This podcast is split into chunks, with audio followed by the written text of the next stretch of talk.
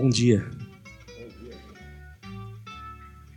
Enquanto o Vili coloca o PowerPoint da, da mensagem para nos ajudar, eu convido você a orar comigo. Feche os olhos, baixe a cabeça, você que está aqui na igreja, você que está em casa também. Fala, Senhor, porque os teus servos ouvem, que as palavras dos meus lábios e o meditar do meu coração sejam agradáveis na tua presença, ó Senhor Deus, em nome de Jesus. Amém. Conte o que Deus fez por você. O tema da mensagem de hoje para um pregador estava relativamente fácil. Não é, não é muito simples, às vezes, garimpar de um texto uma frase de Jesus que diga tanto. Mas, curiosamente, eu soube ontem à noite, meu colega, o pastor Alaor dos Santos, lá na Concórdia, nossa vizinha, congregação irmã aqui em Moema, está pregando sobre esse mesmo tema. Ele falou assim: Conte o que Jesus fez por você. Quem me disse foi o Natan, meu filho, que está por aqui e está ajudando lá na Concórdia. Nós o deixamos lá antes de vir para cá hoje de manhã. É uma frase muito feliz. Conte o que Deus fez por você. Às vezes a gente está com uma, uma cesta de coisas em casa. Tá, é bênção demais, mas nós nos esquecemos de contar. Quando eu falo de contar, eu, eu pergunto isso, né? Eu me perguntei isso. Há quanto tempo, há quanto tempo você não conta as bênçãos?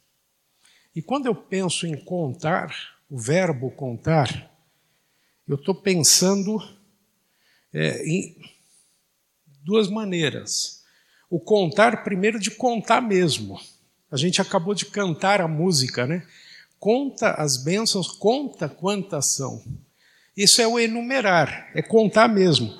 Um, dois, três. Tem gente que tem o hábito de fazer listas de coisas, né? É, até um certo, uns, uns séculos atrás na igreja, o hábito era de enumerar os pecados. Lutero aboliu isso. Você não precisa escrever todos os seus pecados, Deus sabe. Mas é, a gente deveria fazer o, o registro de algumas bênçãos para a gente se surpreender. Pegar um bloquinho mesmo, ou o bloco de notas do celular, e, e escrever só no dia de hoje quantas bênçãos foram. Há quanto tempo você não conta as bênçãos, você não enumera? As bênçãos da sua vida. Mas tem mais um sentido.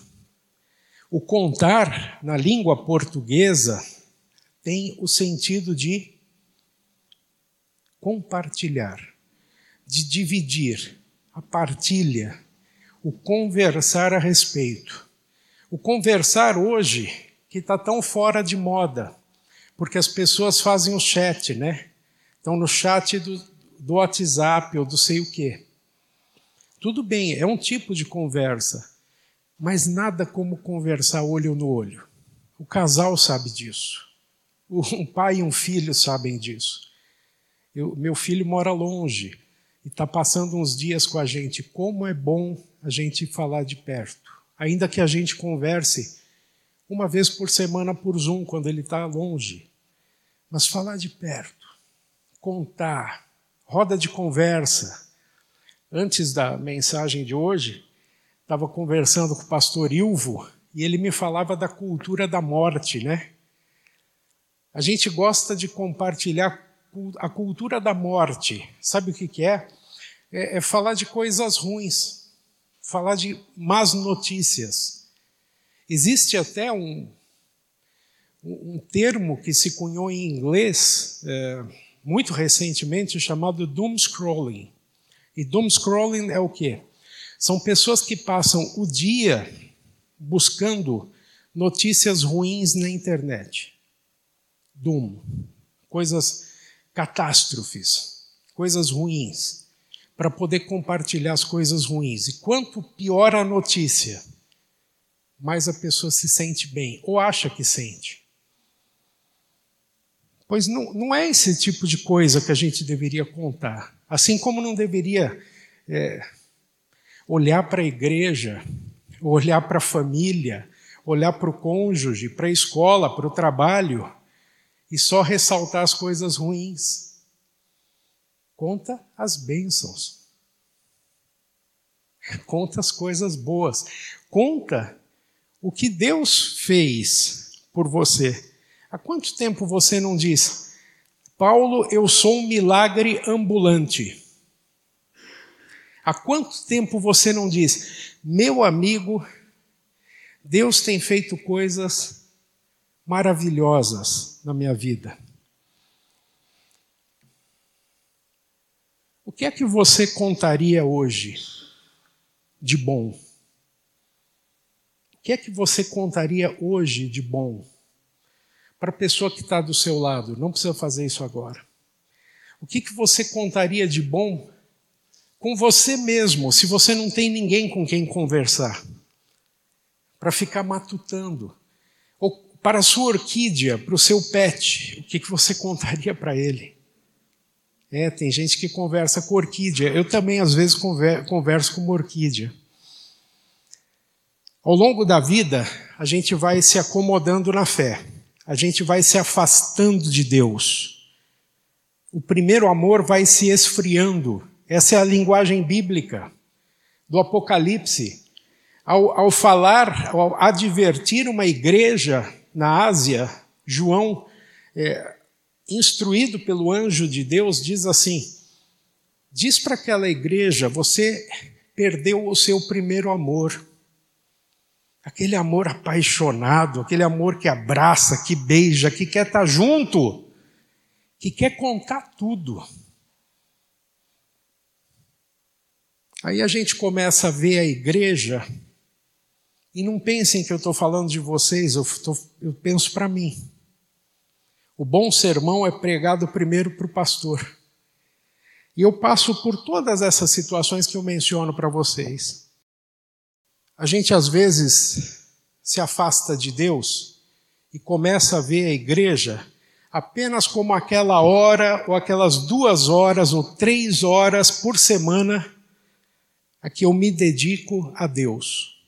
Aí isso é igreja para mim. No mundo secular é bem diferente. Ivonel e eu vínhamos conversando também hoje de manhã no carro, e ela dizia assim: é engraçado, é, ninguém fala assim, esta semana eu vou trabalhar só duas vezes. Esta semana eu vou. O patrão não vai. É, ligar se eu faltar duas vezes. Igreja não é uma relação de patrão e empregado, é muito diferente disso. Igreja é uma família. Muito mais gosto a gente deveria ter de vir aqui. E não vir por obrigação. Vir por quê? Porque eu quero estar perto de Deus, para que Ele me ensine a contar as coisas boas que ele faz na minha vida. Mas eu me afasto dele. Coisa que eu não faria do meu emprego secular.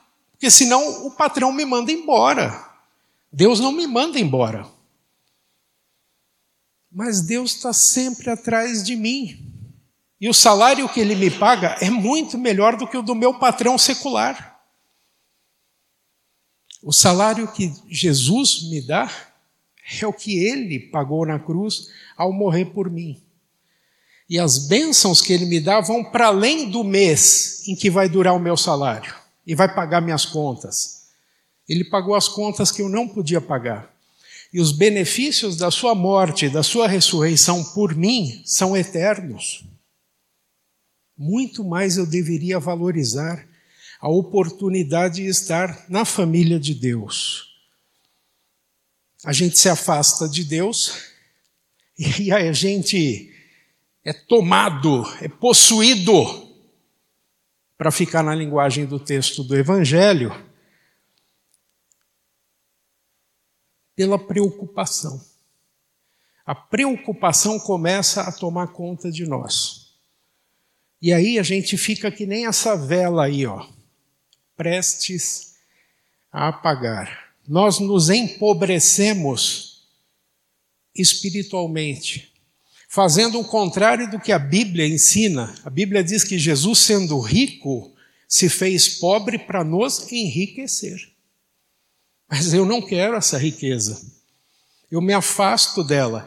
E eu vou me consumindo, vou me apagando, eu vou deixando de brilhar, eu vou deixando de contar as bênçãos, eu deixo de contar o que Deus fez por mim.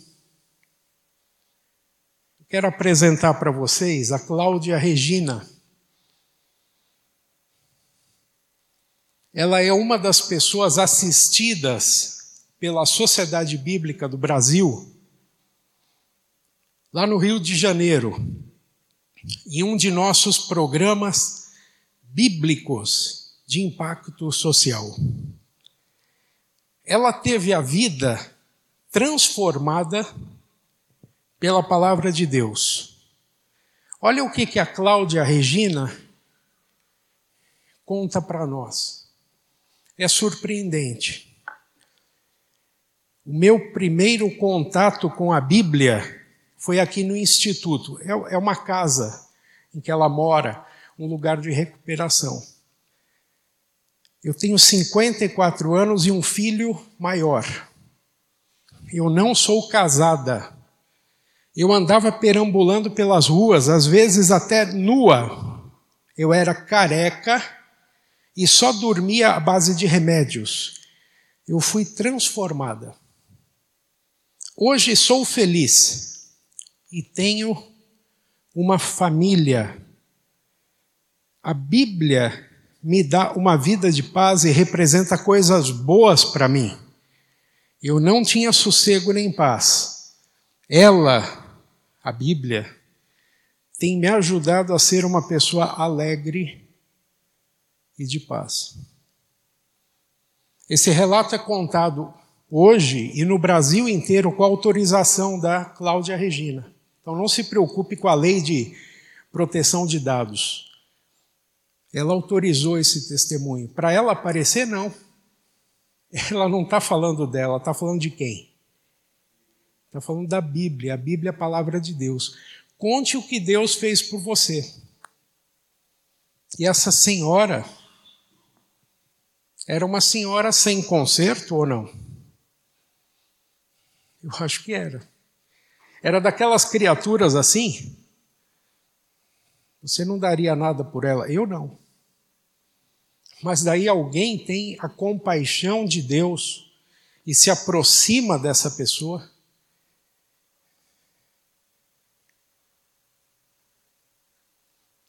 E mostra que Jesus veio para todos. A história da Cláudia Regina ela lembra muito o relato do evangelho de hoje. É surpreendente como se parece.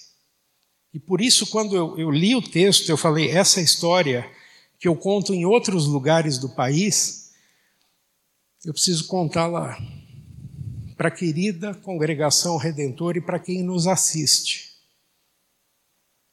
É muito parecido. O Evangelho de Lucas, aliás, é, ele é o, é o evangelho que tem mais encontros de Jesus com pessoas que não eram do povo de Deus. Ele tem mais relatos de, de encontro de Jesus com estrangeiros. Lucas era grego. E por isso acho que ele tem esse amor. Ele, ele foi adotado para o povo de Deus, para a família de Jesus Cristo. Então ele, ele tem esse amor em mostrar episódios em que Jesus fala com pessoas que não eram do povo de Deus, que não eram israelitas. No evangelho de hoje, Jesus deixa a banda de cá do mar da Galileia, a banda de cá, e vai para a banda de lá. É fácil cruzar o mar da Galileia, não é muito grande. 30 minutos, 40 minutos, depende do vento, depende do volume das ondas, depende da embarcação que você pega. Do lado de cá, de onde Jesus saiu, estão cidades conhecidas por nós. A cidade em que Jesus cresceu, Nazaré. Lá está Caná, a cidade do primeiro milagre. Está Cafarnaum, o quartel-general de Jesus. E tantas outras cidades em que Jesus fez milagres, fez curas, ministrou ensinamentos. E Jesus atravessa o lago. É curioso isso. Para que, que ele vai atravessar o lago se para em outras situações ele diz: eu, eu vim salvar as ovelhas perdidas da casa de Israel. É que ele estava testando a fé de uma mulher naquele momento, né? E ela responde para ele assim: é, mas eu, como, eu posso comer das migalhas. Eu posso comer das migalhas. E aí Jesus elogia a fé daquela senhora que não era do povo de Deus. Pois Jesus está indo para uma outra região que também não é uma região habitada por israelitas. Ela era tão explicitamente pagã, essa região, que havia uma vara, uma manada de porcos pastando ali. E o, o porco era um animal que não existia do lado de cá de onde Jesus está saindo, mas os porcos habitavam do lado de lá. Aliás, eram criados, eram comidos. E segundo os preceitos da lei de Moisés daquele tempo, os israelitas não podiam nem tocar no porco, porque senão ficavam impuros. Jesus não vai fazer turismo do outro lado, como a gente vai fazer em Israel hoje, né? Pega o barquinho, atravessa o, mar da Galileia. Jesus não vai fazer esse turismo. Jesus tem um propósito.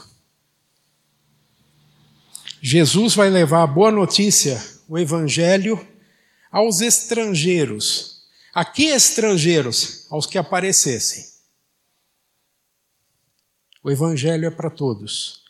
Jesus veio para todos. Quando ele chega do outro lado, da banda de lá, do Mar da Galileia. Logo de imediato, ele se encontra com um homem. Um homem ou um farrapo humano, nós diríamos. Preste atenção na condição em que o homem se encontra com Jesus. Primeiro, ele não tem roupas, ele está nu. Você vê aí que é difícil de representar que ele está nu, né? Por isso que na, na figura coloca-se ali algum tipo de trapo nele. Mas a palavra ali diz que ele estava sem roupa, o que é uma grande vergonha para qualquer um de nós e também naquele tempo, mesmo entre os pagãos. Ele está nu. O texto do Evangelho também diz que ele não tem casa, ele é um sem-teto. Um sem-teto por opção, por pobreza? Possivelmente não. Ele não conseguia conviver com ninguém. Então ele foi para a rua, foi para o ermo. E os demônios entravam nesse cidadão muitas vezes e o levavam para o deserto. No deserto, de dia é muito quente e de noite é muito frio. E ele sem roupa. Para que, que o levavam para o deserto? Para maltratar aquele homem que também foi criado por Deus, que veio ao mundo porque a providência divina deixou que ele existisse. Ele não está no seu perfeito juízo, ele está possuído, ele está dominado por demônios. Ao ver Jesus, o endemoniado se joga no chão, ele se ajoelha e grita. Ele tem vergonha e ele tem medo. E aí vem a conversa mais longa do Evangelho que Jesus teve com demônios. É mais longo do que o trecho da tentação de Jesus. E ele vai conversando e vai sendo remedado, e ele vai dizendo, e ele vai ouvindo. chega a ter quase uma negociação. Uma, olha, me manda para os porcos. Detalhes do texto não vão caber aqui.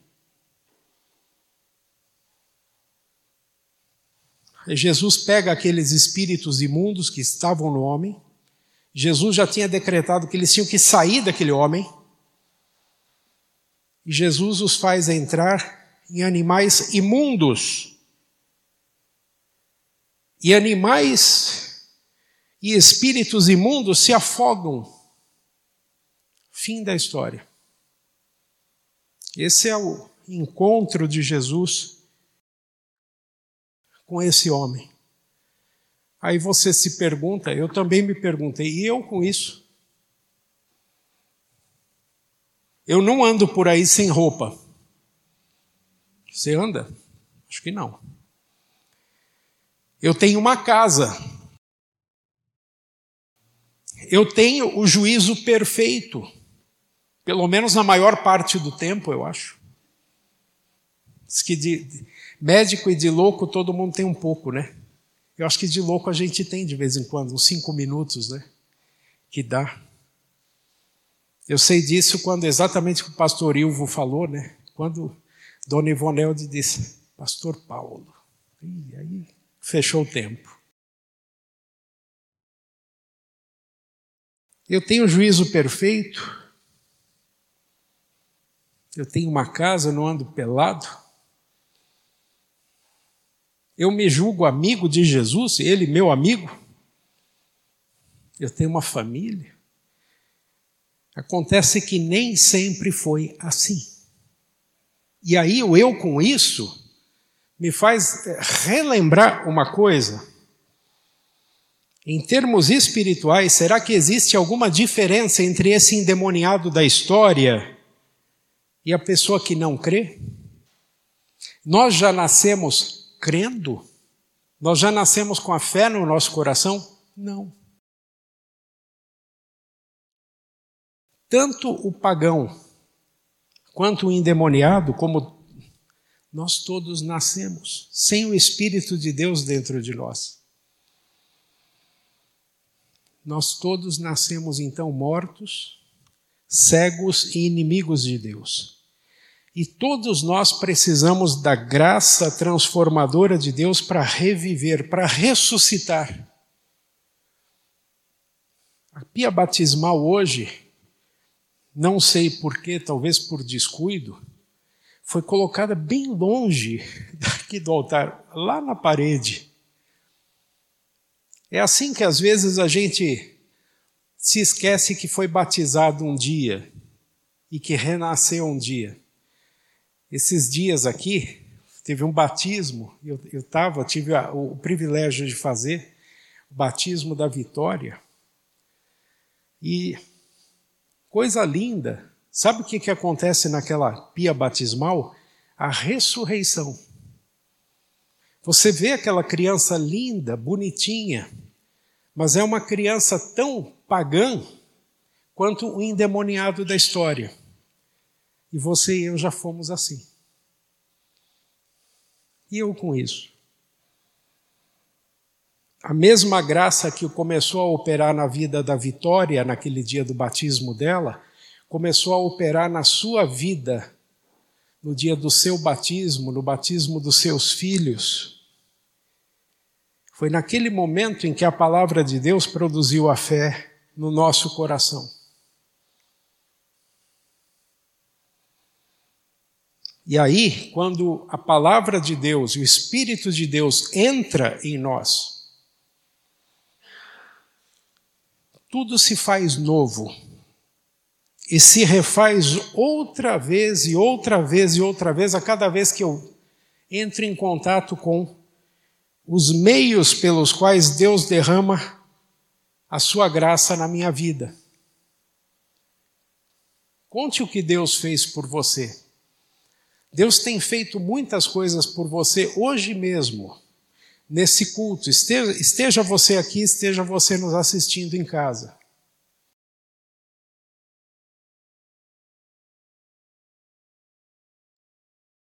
uma bênção para você contar: o batismo. Convém relembrar o seu batismo todos os dias, convém estender esta lembrança a quem ainda tem filhos não batizados. E nós os temos aqui na igreja. Talvez haja inclusive pessoas que digam assim: eu vou esperar ele crescer um pouco. Você já ouviu essa história? Aí ele decide se vai querer ou não. Aí continua naquela condição do endemoniado. Vale a pena arriscar? Não vale. É como dizer: será que eu vou trabalhar hoje ou não? As suas decisões têm consequências. E decisões espirituais têm consequências eternas, para bem e para mal. Outra bênção na sua vida, se você está aqui na igreja, você participa disso, a Santa Ceia. Convém participar sempre às vezes uma pessoa chega para mim, chega para o pastor Ilvo, para o pastor Iderval, e fala assim: Eu estou me sentindo fraco na fé. Eu, eu, eu, cometi umas coisas muito ruins essa semana, eu não sei se eu estou preparado para ir à Santa Ceia. Qualquer um de nós vai dizer para essa pessoa: agora é o momento de ir à ceia. Você está precisando de uma transfusão do espírito. Você está precisando de um remédio que te cure, que te fortaleça. Está ali a ceia.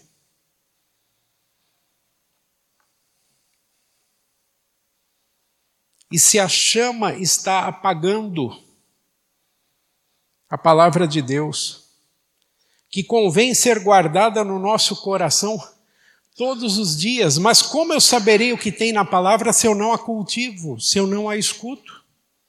Nós temos um programa lindo aqui na igreja, você já viu isso no Spotify tem todas as leituras do culto, as de hoje, inclusive, as da semana que vem, gravadas por irmãos nossos. Gravadas com uma explicação. Para quê?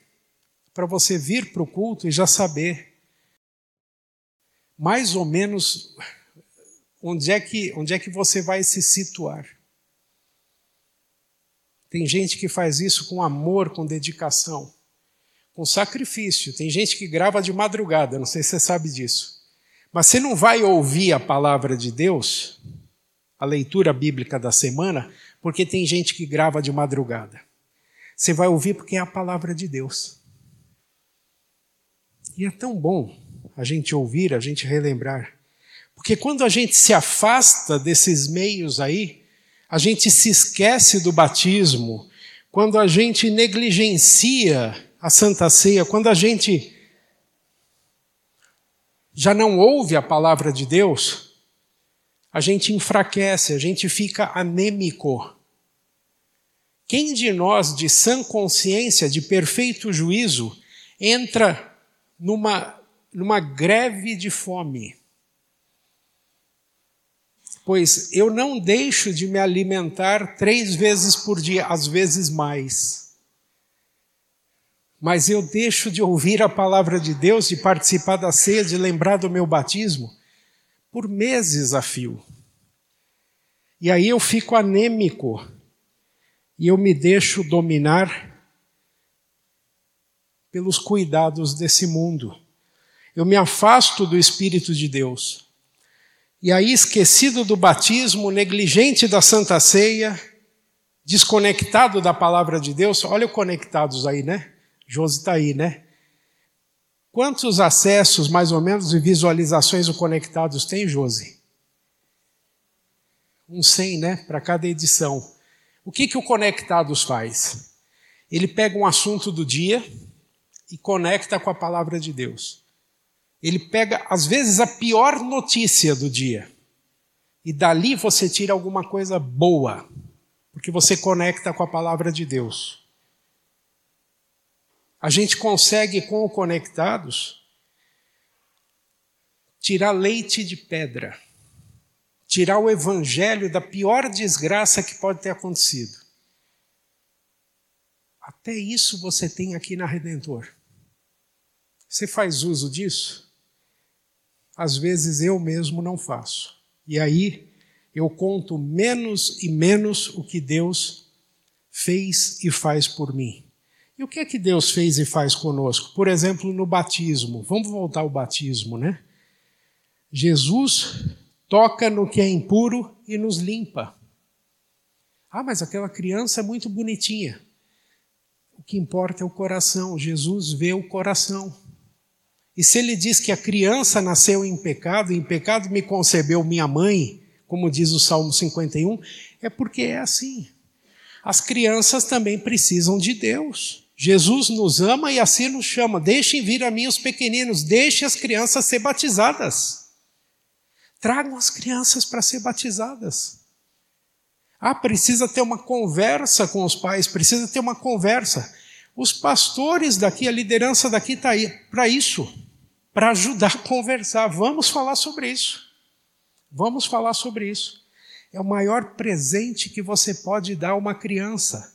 Você dá a vida eterna, não acaba nunca.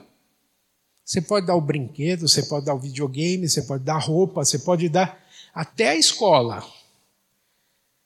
A vida eterna só Jesus pode dar. E é tão simples. Jesus nos toca e nos limpa, nos veste. O, o endemoniado não estava nu no texto, pois no batismo Jesus nos veste. Ele nos coloca que roupa? Uma roupa nova, uma roupa limpa, uma roupa linda, uma vestidura branca, como vai dizer o apóstolo cobrindo-nos com o seu perdão e a sua paz. Ao entrar na nossa vida, Jesus expulsa do nosso coração, do coração daquela criança, expulsa a descrença e começa a morar em nós.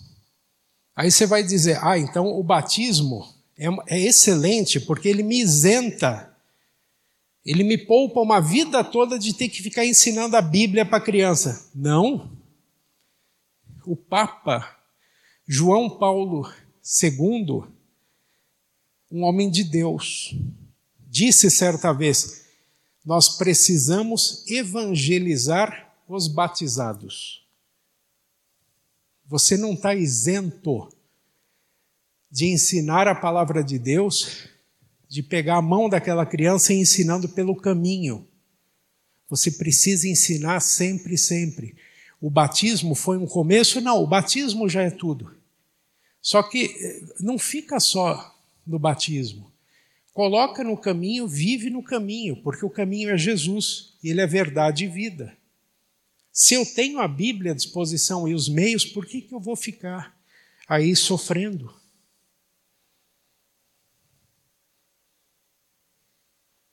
Jesus, ao nos tocar no batismo, Deus, ao nos, ao nos transformar no batismo, ele não diz assim, agora se vira. Ele não diz mesmo. Pelo contrário, ele continua com a gente, ele alimenta a gente com a sua palavra, com o seu com a lembrança do batismo. Pastor Iderval gosta de fazer uma coisa aqui na igreja, eu gosto muito, eu sou fã disso aqui. Na liturgia de hoje, Cada vez que nós invocamos o nome de Deus, começamos o culto, né? Em nome do Pai, do Filho e do Espírito Santo. Ele escreve antes assim na liturgia. Ele preparou a liturgia de hoje. Ele escreve assim: lembrança do nosso batismo. Cada vez que você ouve em nome do Pai, do Filho e do Espírito Santo, lembre, você foi batizado. Deus continua a nos acalmar com a certeza de que nós somos dele filhos dele, adotados no batismo. Ele nos fortalece na ceia, ele nos orienta na sua palavra. E para não esfriarmos, Deus ainda nos congrega numa família. Você está numa família.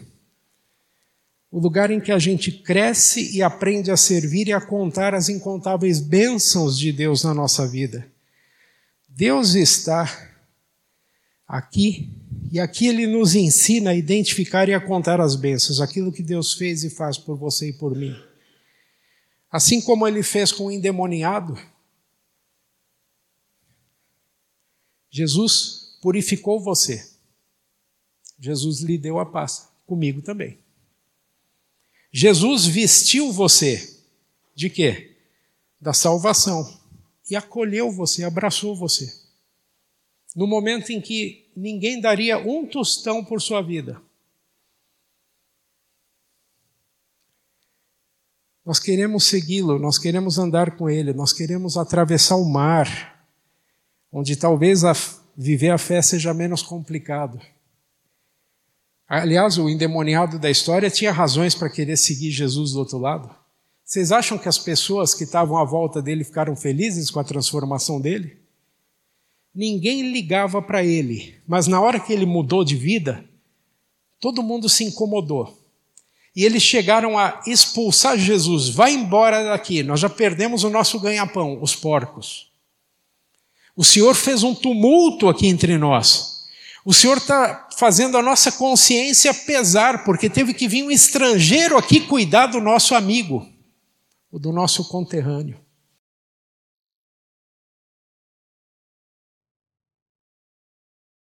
Aí Jesus diz para o endemoniado: fica aí, conta o que Deus fez por você. Fique e conte. Aqui estão dois verbos que eu acho que nós precisaríamos exercitar mais aqui na Redentor: ficar e contar. Fique, permaneça, não fuja, não se esquive. Estou precisando de alguém. Vamos lá. Ontem, vocês não acompanharam isso, são, são os bastidores da vida da igreja e a gente conta essas histórias para animar. Vocês sabem que nesse fim de semana, aliás, nesse feriado todo, nós temos vários de nós, aqui da igreja, da liderança, que estão em viagem para a Convenção Nacional lá no Espírito Santo Convenção Nacional da Igreja Evangélica Luterana do Brasil. Pastor Iderval está lá, quem mais? Pastor Jean, professora Hilda, Karina, Claudinei representando a hora luterana, vários líderes aqui. E aí ficou a, a, o que, que estava comandado aqui? Pastor Ilvo e o Paulo vão ajudar no culto. Então a gente se coordenou e estamos aqui a dupla de novo, trazendo é, essa condução, essa mensagem para vocês. Aí, durante a semana, foi aquela. O Felipe está aí, né? Os músicos, né? Quem pode ajudar? Aí aparece a Carolina. Aí aparece o Felipe. E aparente, só tinha dois, né? Só tinha dois num certo momento. Aí começa a aparecer músico, começa a aparecer músico, começa a aparecer músico. Até na última hora. E está essa beleza que está aí hoje. Eu conto para animar. Não é que a igreja é uma bagunça, não é. Isso é, na hora da necessidade, alguém estender a mão e dizer: Eu estou aqui, conta comigo. Que coisa linda isso, gente. Isso aqui mostra uma transformação. Fique, permaneça. Olha o. Fique.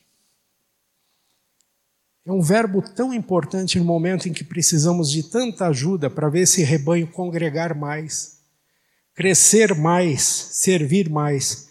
Se você está aqui firme, vibrando com o que Deus fez e faz por você, então conte isso.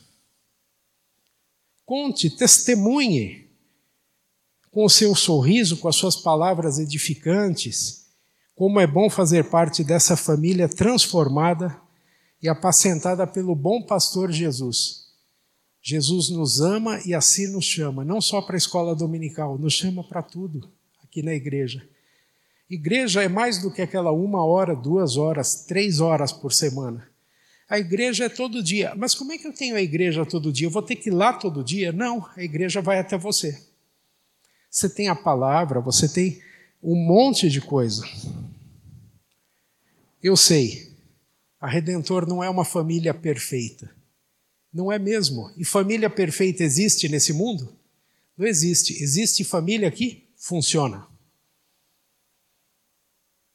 existe família que funciona. E aqui nós temos uma família espiritual que está funcionando. Funciona à base de quê? De remédio? Mais ou menos. Funciona à base de lembrança do batismo. Nós éramos alguma coisa que nós não devíamos ser e Deus nos transformou. Funciona à base de palavra que nos orienta, que é luz para o meu caminho, que me ajuda na tomada de decisões no dia a dia. Funciona à base da Santa Ceia. Para eu não me sentir só, Jesus vem morar dentro de mim na Santa Ceia, com seu corpo e sangue. O sangue que ele derramou no lugar do meu. Porque se eu tivesse derramado o meu, não ia acontecer nada. Eu merecia mesmo, mas ele era inocente. E derramou o sangue dele por quê? Para me salvar. Isso fez toda a diferença para Deus. Deus nos limpou, Deus nos vestiu, Deus nos tornou seus filhos e filhas. Deus nos sentou aos seus pés. Você agora está sentado aos pés de Jesus como aquele ex-endemoniado, que quando transformado estava vestido aos pés de Jesus em seu perfeito juízo, assim como a gente está hoje.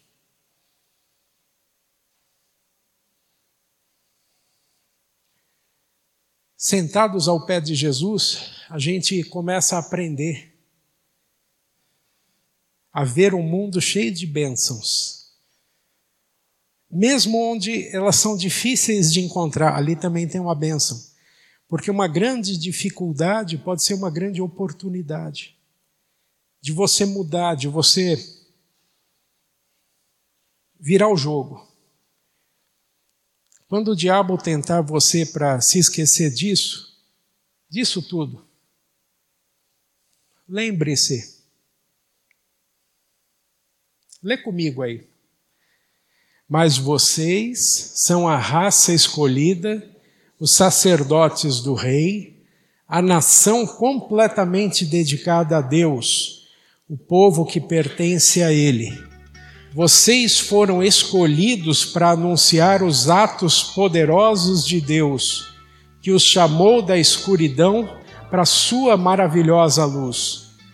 Antes vocês não eram o povo de Deus, mas agora são o seu povo. Antes não conheciam a misericórdia de Deus, mas agora já receberam a sua misericórdia. Ali está a foto da Cláudia Regina. Podia estar tá a sua. Podia estar tá a minha. E Deus ama tanto a Cláudia Regina e você e a, e a mim.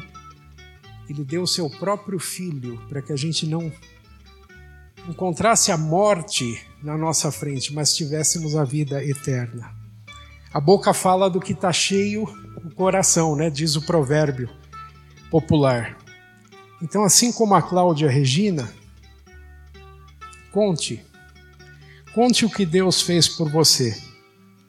Uma a uma, dize-as de uma vez, has de ver surpreso quanto Deus já fez. Deus te abençoe. Amém.